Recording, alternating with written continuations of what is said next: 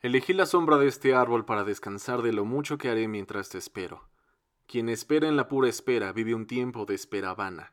Por eso, mientras te espero, trabajaré los campos y conversaré con los hombres.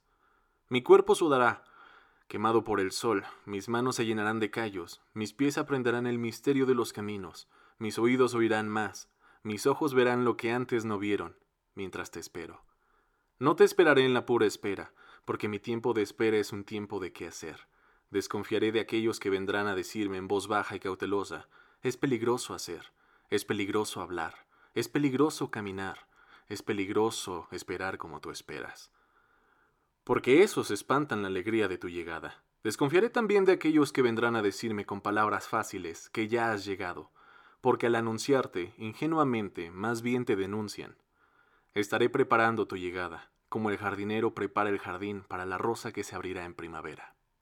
Soy Mariano Osorio. Bienvenido. Ay, no mames. Gusto de verlos de nuevo, espero que estén muy bien. Bienvenidos a un capítulo más de Nutria Azul.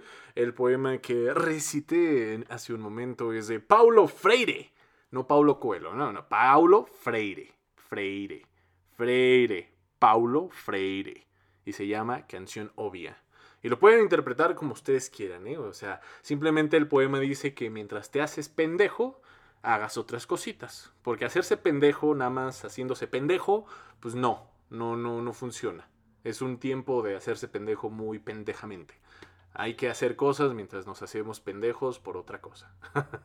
ya, ya, perdón. Eh, ahora sí, ¿qué traemos? ¿Qué tenemos el día de hoy? Les dije que ahora sí va a ser uno de estos capítulos tradicionales donde sí vamos a hablar de películas, series y videojuegos, no solo cuando nos conviene. ¿Por qué no abrimos con la noticia de la semana o del, del mes? Ya no sé cuándo salió esta chingadera. Halo Infinite, por fin salió Halo Infinite. El multijugador es gratis, ya lo estamos jugando. Su servidor ya está compró el pase de batalla.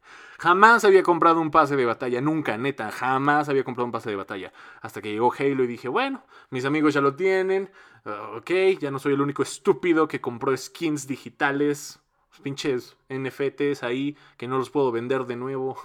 es lo malo. Pero pues ya me hace un poquito más feliz cambiar la armadura de mi Spartan. Llámenme loco, más bien pendejo, pero ay, así es esto ya desde hace un buen.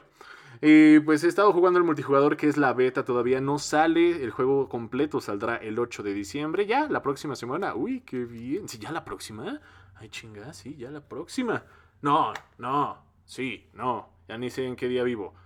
Sí, ya la próxima. ¡Ay, qué emoción! Y obviamente se vendrá una actualización y meterán los modos de juego en línea que hacen falta, como el SWAT, como el infección, entre otras pendejadas que se quieran inventar. Por el momento la beta está muy buena. Yo lo estoy jugando en un One y sí corre bien. Me imagino que se ha de ver mejor en un Xbox eh, Series X. Pero la neta, el One aguanta para rato. Todavía aguanta. No lo quiero jugar en la PC porque. Pues porque no, qué hueva. Prefiero el Halo en la digo, el Halo en la consola. Y pues ahorita solo hay dos modos de juego, que es la partida rápida, que es 4 contra 4, las armas normales matándose entre sí, y el de multijugador, de, bueno, el de el masivo, digámoslo, el de gran, eh, grandes equipos, gran batalla por equipos grandes, algo así. Batalla con equipos grandes, que en, en realidad nada más son de 12 contra 11. 12, 12 contra 11, perdón.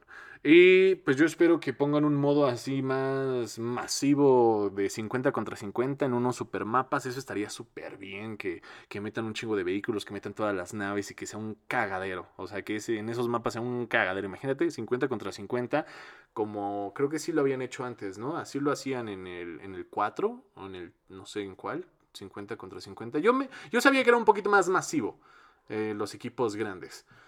Y ya, eso es todo. Halo Infinite. Después de ya un rato de no estar con un buen Halo, porque la neta yo me piqué mucho con el Reach y con el 4, y después salió muy rápido el 5, así como que no le presté mucha atención. O sea, del 4 al 5 no se esperaron casi nada y lo sacaron en chinga.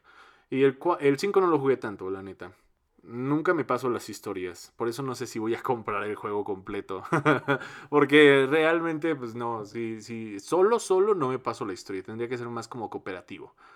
No es que no pueda, sino que me da mucha hueva. O sea, yo de todos modos iba a comprar el Halo, pero para el multijugador. Pero ahora como el multijugador es gratis, pues todo ok. Todo all right. Y otra cosita, espero que en la próxima actualización, o sea, ya cuando salga el juego completo, yo lo pueda jugar en el One, porque ahorita como es beta y están probando cositas y gráficos y no sé qué madres, pues igual y todo funciona a la perfección, pero si ya le van a meter más gráficos o si ya le van a meter más cosas y me ponen que ya no lo voy a poder jugar en un Xbox One, me voy a super emputar, porque ah, no, no hay Xbox Series X ahorita en existencia, se agotaron. Hubo un tiempo en 2021, en este año, ahí por septiembre había consolas, o sea, llegabas a las tiendas departamentales y encontrabas consolas de, de las nuevas generaciones. No solo el Xbox S, que, que, no entran los videojuegos. Digo, más bien que no entran los juegos físicos. en el Xbox S, es el blanquito. Ese sí lo encuentras, no sé por qué. Pero el problema es el Xbox Series X, o sea, el chido y el Play 5 están escasísimos. Escasos, escasos. Quién sabe si traigan un, un lote más para Navidad. O la cosa sería buscarle, ¿no? Ahora sí, como la cosa es buscarle y ver en qué tiendas, en unas tiendas de allá de Chiapas, yo creo que voy a encontrar eh, el Xbox Series X y que me lo traigan. Pero bueno, pero bueno, hablando de Chiapas, me acordé del meme de, que salió esta semana de banda. Ya tengo mis boletos, sí conseguí mis boletos de No Way Home. Solo tengo que ver cómo llego al Cinépolis de Chiapas. no mamen, pinche gente loca. ¿Qué onda con el fanatismo pendejo? Y eso que yo soy parte del fanatismo. Cubrí la nota todo el maldito año. He, cubierto la nota, he hecho memes, he hecho videos. A mí me encanta Spider-Man, es algo que espero, pero no mames, la gente pendeja. Eh, se empezaron a madrear en un cine ¿En qué cine fue? No fue aquí en la ciudad, ¿verdad? No fue aquí en zona metropolitana, no fue en el centro, o sí fue en el centro del país. Pero qué onda, pinche gente, cómo se empezaron a putear por los boletos. E, ese día fue un caos. O sea, mis amigos y yo estábamos así de, pues ya, güey, cómpralos en línea. Pinches páginas saturadas. Dije, puta madre, gente, ustedes, ¿por qué? ¿Por qué yo solo tengo derecho a meterme a la página y comprar los boletos? Ya después háganse bolas. Pero no, no nos dejaron entrar a la página. Entonces al día siguiente le dije, no, pues lánzate. Ni siquiera al día siguiente, horas después, le dije, no, pues tienes que lanzarte al cine, bro. Yo también voy a, ver, voy al cine, pero voy a a ver la casa Gucci. y, en eso voy llegando al cine y veo una pinche colísima. En mi puta vida me imaginé que iba a haber una colísima para comprar preventas. Dije, nah, ¿qué es esto? ¿Qué asco? ¿Qué es esto? Yo no me voy a formar, o sea, yo no me formo. Yo no hago fila pa' ni madres. Pero como yo iba a ver otra película, iba a ir a ver la Casa Gucci, em, pues me vi toda la fila y dije, ay, qué chinga. Pero yo me pasé como Juan por mi casa. Yo me pasé justo a la entrada, la gente se me quedó viendo feo, así como, este pendejo, qué chingados. Y yo, cabrones, yo vengo a ver la Casa Gucci, ¿sí? Soy mejor que ustedes, pinches fans de Marvel. no, yo también soy fan de Marvel, me encanta. Pero no, no, no me iba a pinches formar, que se formara mi primo, ¿yo qué? eh, y qué caos, jamás había visto eso que compraran las preventas, jamás me había tocado. Pinche página, ¿por qué se cayó? Nunca se había caído, no mames. Y, y si va a haber una preventa para pinche, ni siquiera es el estreno de medianoche, es los boletos en general del día, porque no va a haber estreno de medianoche, porque por, según pandemia y todo eso, pero es una mamada, o sea, los cines van a estar hasta la madre ese día, van a estar hasta la madre. Y pues la gente ahí comprando los boletos. Ahí ves a las mamás comprando los boletos, los papás, los güeyes de mi edad, obviamente. Y pues no van a ir a ver No Way Home solos. O sea, esas personas iban a comprar fácil cuatro o tres boletos, ¿no? Pero sí me impresionó y hasta me emputé. Dije, ay, pinche gente, ¿qué onda? Relájense un chingo. No mamen, o sea, a mí también me encanta Spider-Man, pero yo no hago fila, o sea, yo no hago cola para un puto, para una pinche preventa. No mames. Y yo ya me estaba haciendo la idea de que, de que, pues no, pues ya al día siguiente, pendejos, es la misma película.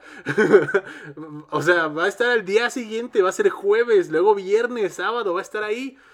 Pero pues los spoilers, ¿verdad? O sea, ese día voy a cerrar Facebook, ese, ese día no voy a meterme para nada en redes sociales, ese día, la neta, nada más voy a estar en el chat así de ya poniéndonos de acuerdo para ir al cine. Resulta que al final mi, mi, mi primo sí consiguió boletos para, para No Way Home. Ya la fila, a pesar de que estaba larga, iba, se, estaba haciendo chiquita. O sea, no, no crecía más. Simplemente se iba reduciendo. Entonces, cuando él llegó, todavía consiguió boletos para el 15. Y yo iré el 15, pero en la noche. Iremos el 15 en la noche. Y qué bueno. Y subtitulada, como de. Porque este tipo de películas tienes que verlas en la madrugada y subtituladas para que no te encuentres chamacos ahí castrando. Para que no estén pinches niños ahí, pinches niños rata ahí y gritando y llorando y tirando las palomitas y el refresco, puta madre, pinches squinkles. ¿Quién tira las palomitas y el refresco? ¿Están pendejos o qué?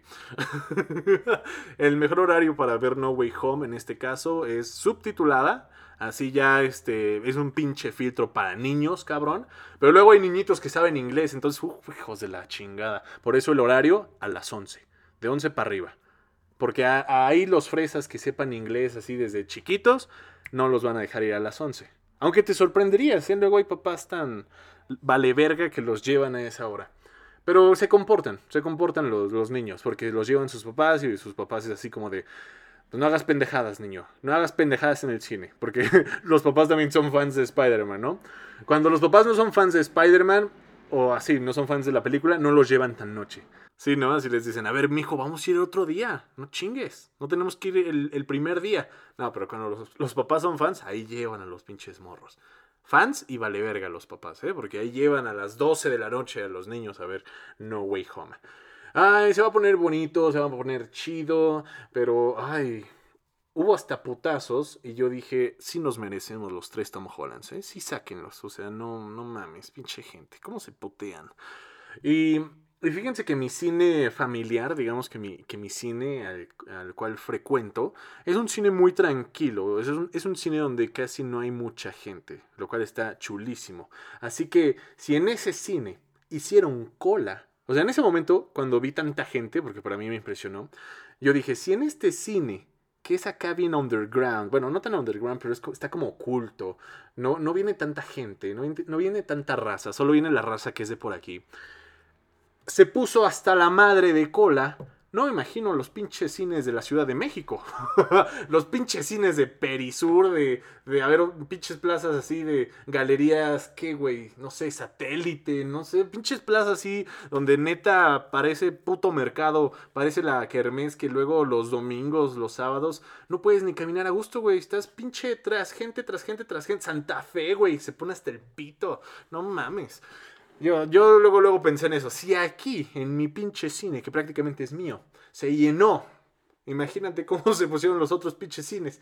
Ah, con razón hubo putazos, sí, hubo hasta putazos. Qué cabrón. Ya sé que estaba algo alterado, pero es que me ha pasado que voy a centros comerciales donde se hace un caos. O sea, yo mis centros comerciales a los que frecuento casi es muy raro que se llene así, que no puedas caminar y que haya un chingo de gente. Pero luego me toca ir así a Perisur, Santa Fe o otros, otras plazas, ¿no? Muy, muy, este, muy, muy grandes, donde la gente, no mames, o sea, no puedes ni caminar porque vas, este, todo está lleno y tienes si caminas más, chocas. O sea, no puedes acelerar, el paso porque chocas. No te puedes mover porque hay gente. Eh, fila en todas las tiendas. O sea, como si siempre fuera el buen fin. como, si como si siempre hubiera descuentos. Me tocó ir a Perisur en diciembre. Horrible, horrible, horrible, horrible, horrible. Nos salimos, nos tuvimos que salir porque, o sea, estábamos por ahí, estábamos en un museo, estábamos creo que en el MoMA, no, en el MoMA yo. bueno, en nuestro equivalente al MoMA, ¿no? Que está por ahí. Eh, el MOAC, el, museo eh, de, arte contemporáneo. Estábamos en el MOAC y ya pasamos a Perisur y no mames, o sea, me impresionó tanta gente. Dije, güey, estas plazas las hicieron que en los 70s, 80s y no pensaron que íbamos a crecer bien cabrón. Igual el metro, qué chingados, puto metro. La gente no pensó que íbamos a hacer un chingo. El metro fue del 68, creo. Bueno, pusieron una estación, la línea 3 del 68 y nunca se imaginaron que íbamos a hacer un chingo de gente. Los metros ya necesitan dos pisos. Así como el metrobús, ya necesitamos dos pisos de metro. Y ya, porque si no, ¿qué, qué desmadre. Qué desmadre. La población en México ha crecido un chingo. Y luego hay Provida. No me chinguen, no me chinguen. Están viendo cómo están los cines, que se putea la gente porque cree que no va a alcanzar. Y ustedes quieren tener más hijos. Tiene sus pros y sus contras, como en todo, que seamos un chingo de mexicanos. lo más chido de que seamos un chingo es que las marcas nos voltean a ver. O sea, el mundo sí voltea a ver a México porque somos un gran mercado. Somos el país más grande, eh, con hispanohablantes. De hispanohablantes somos el país más grande y eso está súper chingón. Somos la China de, de, Latinoamérica, bueno, de América. Somos prácticamente la China porque así como nosotros bien ojetes vemos a un asiático, decimos, ah, mira, un chinito. Así en los Estados Unidos cuando ven un latino dicen, ah, mira, un mexicano. Hablas mexicano. Ah, oh, eres mexicano. y nosotros, ah, habla chino, habla, es chinito. es lo mismo, es lo mismo. Y qué chingón que seamos los chinos de, de, América, porque somos la imagen de todo esto. O sea, nosotros somos la imagen de, de la hispanidad del siglo XXI. Qué chingón. Y, vamos para más, o sea, vamos para más. Estaba viendo un TikTok de una morra de Los Ángeles, una gringa, que encuentra una coladera y dice en México, algo así, y dice, este, LA es México, fue México, siempre va a ser México y será México siempre, ¿no? Como quedando bien. La típica gringa que quiere quedar bien para, les digo, nuestro mercado mexicano. Eh, conseguir vistas y seguidores. Muy bonito y todo, pero sí, lo dirás de broma, mija. Pero ya estamos reconquistando desde adentro, desde la raíz. Estamos regresando a nuestra tierra. O sea, próximamente en unos años, Los Ángeles va a ser otra cosa. No sé qué va a ser. No creo que sea de México, pero tampoco va a ser de Estados Unidos. Va a ser otra cosa, yo creo. Y también como lo vimos este año, al parecer la gente abrió los ojos o tuvo que llegar otras rusas a decir lo que estaban haciendo las supuestas rusas o todas las extranjeras que la neta buscan el mercado latinoamericano. Porque sí, los mexicanos somos los más grandes, somos los que más este, seguimos, o sea, se nota mucho. Y entre los mismos latinos vienen a México a conseguir fans. Hay creadores de Argentina, Colombia, Chile, que la mayoría de sus seguidores son de México. O sea, yo, la mayoría es mitad y mitad. El 52%, poquito más de la mitad, obviamente son mexicanos, claro. Subo mucho contenido sobre México. Pero la otra mitad sí es de Argentina, Chile, Perú, eh, Ecuador, Colombia. Ya se va dividiendo, ¿no? Un poquito entre, entre los demás. Pero entiendo totalmente a los creadores de contenido de, pues no sé, güey, de Uruguay o de, de Argentina donde la mayoría de sus seguidores es en México. E imagínense esos países, o sea, es una superventaja que los pinches españoles nos hayan saqueado y conquistado, porque lo único bueno que nos dejaron tal vez fue nuestra unión con el idioma, ¿no? O sea, la, unión que tenemos con toda, ah, digamos, con la mayoría de América Latina es una gran unión que debemos aprovechar. Eh, está cabrón, pero es, una unión que debemos aprovechar. En este caso, las redes sociales, o sea, también los españoles o sea, hay muchos españoles que su público son los de México nada más. O sea, nada más los ven mexicanos y latinoamericanos. Están cabrones. Por eso los, los, horarios, cuando hacen así ciertos eventos o están streameando, tienen que procurar que, lo, que nuestros horarios caigan, que sea un horario accesible para nosotros. Así lanzan un evento que que tiene que ser como en la tardecita para nosotros, para que ya sea como en la noche en España. Pues está chido, o sea, siento que está bien. Eh, es, un mercado muy grande de los que hablamos español. Y mencionaba a los rusos, a pesar de que los rusos también son un chingo, seguimos siendo más nosotros. O sea, todos los que hablamos español seguimos siendo más. Y puede ser el caso de los rusos o el caso de alguien de cualquier país que tú quieras, pero que su idioma sea muy limitado. Por ejemplo, el alemán puede ser uno de los idiomas muy limitados. Pues, ¿dónde hablas alemán? Pues nada más eh, por ahí, ¿no? Pues, por Alemania, yo creo, yo que sé, Suiza, por, uno u otro país. Pero tu mercado no va a ser tan grande.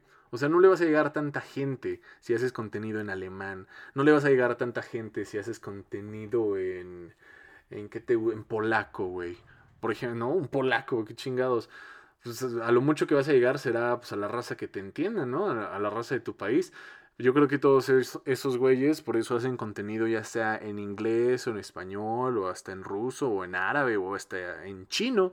Cuando se trata de vender sí le andan buscando cuál es el mejor mercado. Yo creo que el inglés, o sea, los que hablan inglés, yo creo que las vistas te pagan más, te, te compran lo que anuncias. tal vez sea el inglés el mejor. Eh, tal vez después el chino por la cantidad de gente que también te, puede comprar.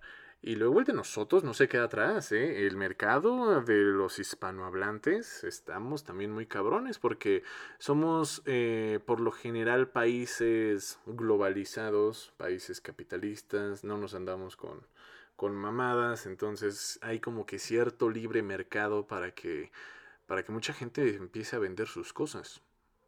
para que mucha gente neta le compren los productos de lo que anuncias. Entonces es una ventaja. Es una ventaja hablar español y hacer contenido porque el mercado es enorme. Simplemente en tu país, aquí en México, eh, tú le estás tirando a un mercado de unas 120 millones de personas. Ya sé que las que están en Internet son mucho menos, pero algo es algo. ¿Por qué empezamos a hablar de todo esto? ah, sí, de los pinches rusos, ¿no? Que, estaban diciendo que amaban a los latinos y todo eso, porque, pues sí, las vistas son las vistas, claro. Nos encanta. Nos encanta que, que personas de, muy lejos eh, nos admiren y, y, y nos amen. porque aparte somos medio... Pues yo diría que un poco malinchistas. la verdad, y pues nos gustan las cosas de afuera y de los extranjeros y bienvenidos sean. Y eso está muy cool. Em, acogemos a los extranjeros, muy bonito. Tú te vas a cualquier restaurante de la Roma y si llega un extranjero que no sepa hablar ni madres español, créeme que los meseros, que no es su trabajo, no es su obligación, los meseros le van a buscar la forma de comunicarse excelentemente bien contigo. Así hables árabe, güey, así hables pinche polaco, van a buscar el traductor y bueno, ya se comunicarán, ¿no? Más o menos el inglés para eso sirve. para si tú no hablas su idioma y ellos no hablan el tuyo, pues ahí más o menos los dos mastican el inglés y ya se van medio entendiendo. Cosa que en otros países les puede valer madre, son más groseros, no son tan hospitalarios. O sea, me imagino que si yo voy a ciertas partes de Estados Unidos y la neta no sé hablar inglés y quiero ordenar algo, me van a decir, oye, no hables español, esto es América, esto es Estados Unidos, tienes que hablar inglés, ¿qué te pasa? Yo no voy a hablar español, tú estás de visitante, o sea, que ahí se ve la, educación, ahí se ve pues que la neta no fueron colonizados, porque nuestros buenos modales yo creo que vienen de que fuimos esclavos mucho tiempo y todo es gracias, por favor, pase usted, eh, tenga para servirle, ¿qué le ofrezco? Somos muy serviciales porque tenemos un pasado oscuro. En otras cositas, la casa Gucci está súper buena. A mí me gustó. La película está interesante, está palomera te enteras de un buen de cosas que son de dominio público y no sabías sobre la historia de la, de la familia Gucci, de cómo pues ya en teoría eran una, una marca ya de lujo, pero todavía no lograban ser lo que es Gucci ahorita, todavía no la impulsaban a lo máximo. Y un negocio familiar que se fue a la mierda. un negocio familiar que tristemente se fue a la mierda porque actualmente pues no hay ningún miembro de la casa Gucci siendo dueño de la marca Gucci. Qué coraje, ¿no? Imaginen, imagínense que ustedes hacen una marca así de lujo o de lo que sea. En mi caso, ¿no? Que yo hiciera Arsaluz, la marca Arsaluz. Y que igual la cago y después ya ningún miembro de, los Arsaluz son, son dueños de la marca Arsaluz y la marca pues, está muy chingona. Y tú sigues viviendo como un Arsaluz y que sabes que es tu mismo apellido el que fundó la marca, pero tú no ganas ni madres de eso, qué puto coraje. Lo que pasa en la casa Gucci es prácticamente eso es todo un juego de traiciones. Cuando dicen casa de algo, o sea, casa de lo que sea, es que va a haber traiciones, va a haber putazos. Cuando el título es La casa de House of Cards, va a haber putazos, va a haber traiciones, va a haber escándalos. Eh, la casa Gucci no es la excepción y The House of Dragons también va a ser un desmadre. Un desmadre. Pues em, la historia está muy interesante. Eh, haz de cuenta que el hijo pródigo de los Gucci Gucci que se quiere encargar de la, de la marca. No quería, güey. Él estaba ya muy comodino, siendo como un rich boy, hasta que conoce al amor de su vida, Lady Gaga. Lady Gaga. Y ya la morra visionaria se casa con, con el, con el hijo del dueño de Gucci y le dice, oye, güey, pues deberías encargarte del negocio familiar. O sea, se ve que ahí está el varo prácticamente, ¿no?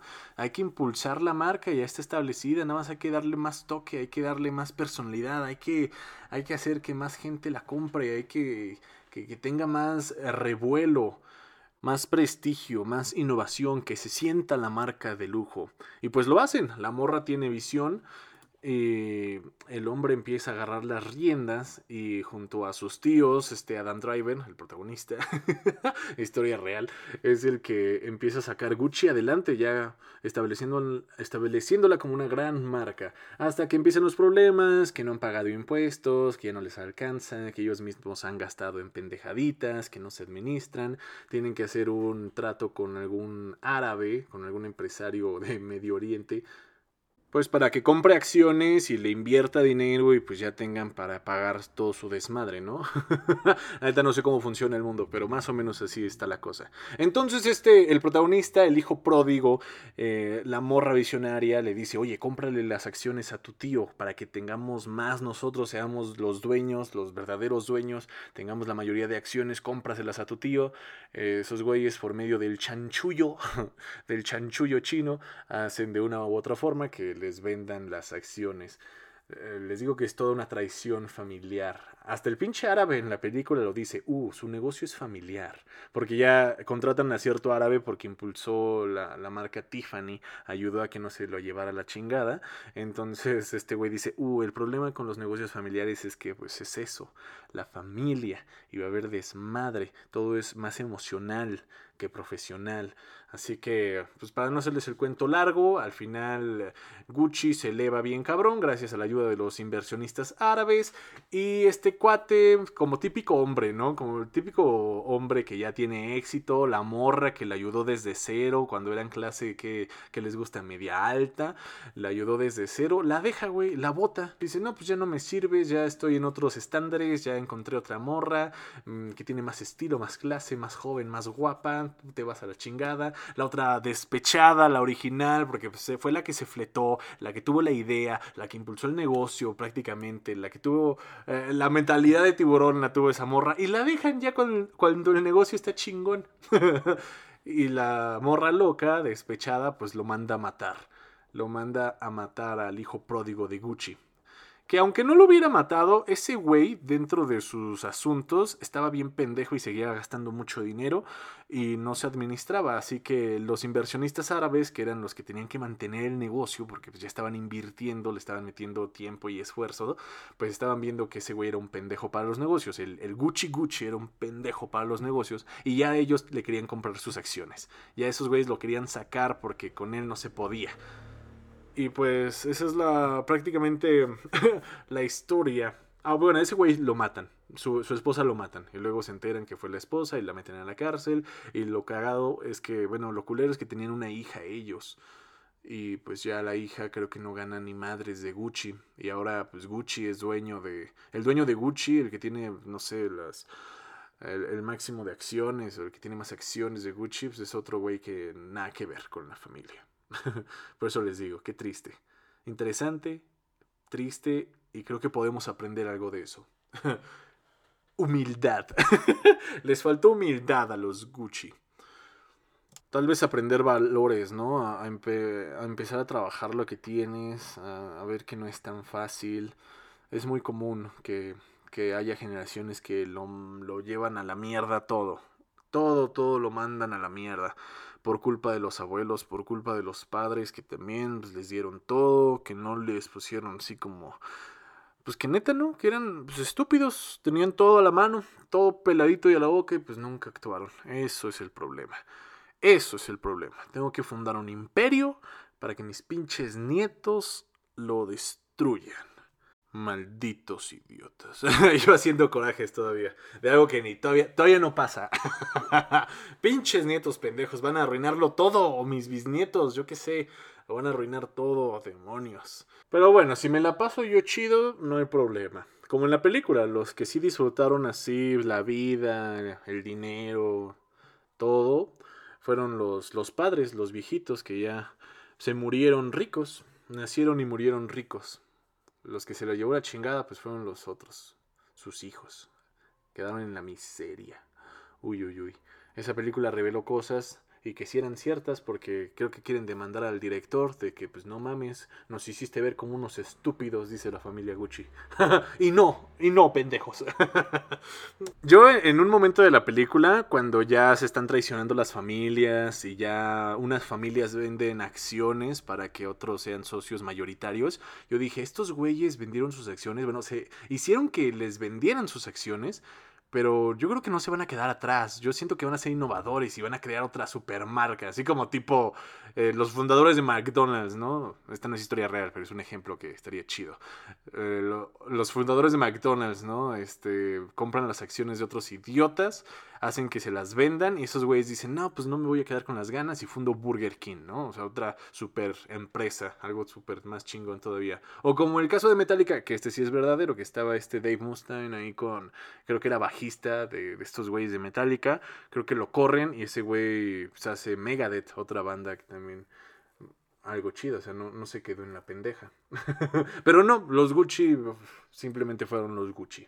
Yo pensé que iban a crear, no sé, Givenchy, ¿no? Ah, mira, él es el tío Gucci que lo traicionaron, le quitaron sus acciones, pero no se quedó atrás. Fundó otra marca que se llama Givenchy, que igual después eh, jaló, pero pues no, no, no, sé qué es Givenchy. Otra marca, pero no, nada que ver.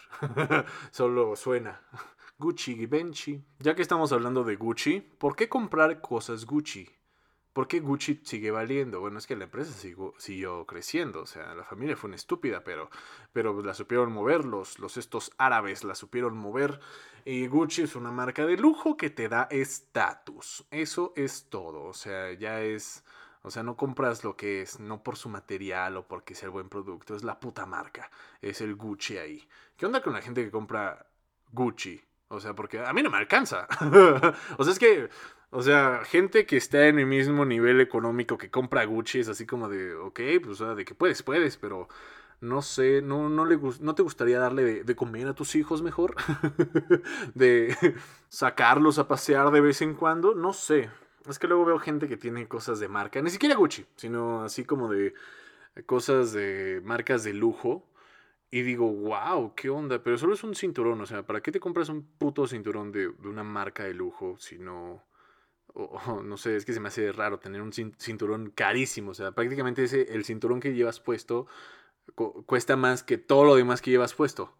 Ah, está raro, es que está raro. O no sé si es como que, pues así el encaje, o no sé, no tengo idea. Yo no tengo idea en cuanto a la moda. Simplemente por el momento se me hace, porque no puedo pagarlo, se me hace muy estúpido, porque estaría ganando mucho dinero que, que puedo invertirlo eh, no sé, en otras cosas como comida, eh, viajar, entretenimiento, mm, videojuegos, otras pendejadas. que, en un simple cinturón o en unos calcetines, nada más porque pues, son de una marca de lujo. A ver, ya si te vas a comprar algo de una marca de lujo, pues mínimo ya si vas a gastar, cómprate algo que, luzca más. Algo, no sé, una, unos tenis, una, chamarra o, todo, yo qué sé. Pero, pero incluso siento que, que si yo podría, si yo me, pónganle ustedes que yo me endeudo, que voy y pido una tarjeta de crédito y me endeudo y que compro esa chingadera, ¿no? Compro todo un outfit así de, de, de marca de lujo. Eh, pongamos de tal vez Gucci. Pero mi vida no va acorde, o sea, yo, yo estoy debiendo esa madre que, que, es como si me hubiera costado un carro barato, ¿no? yo, estoy debiendo esa madre.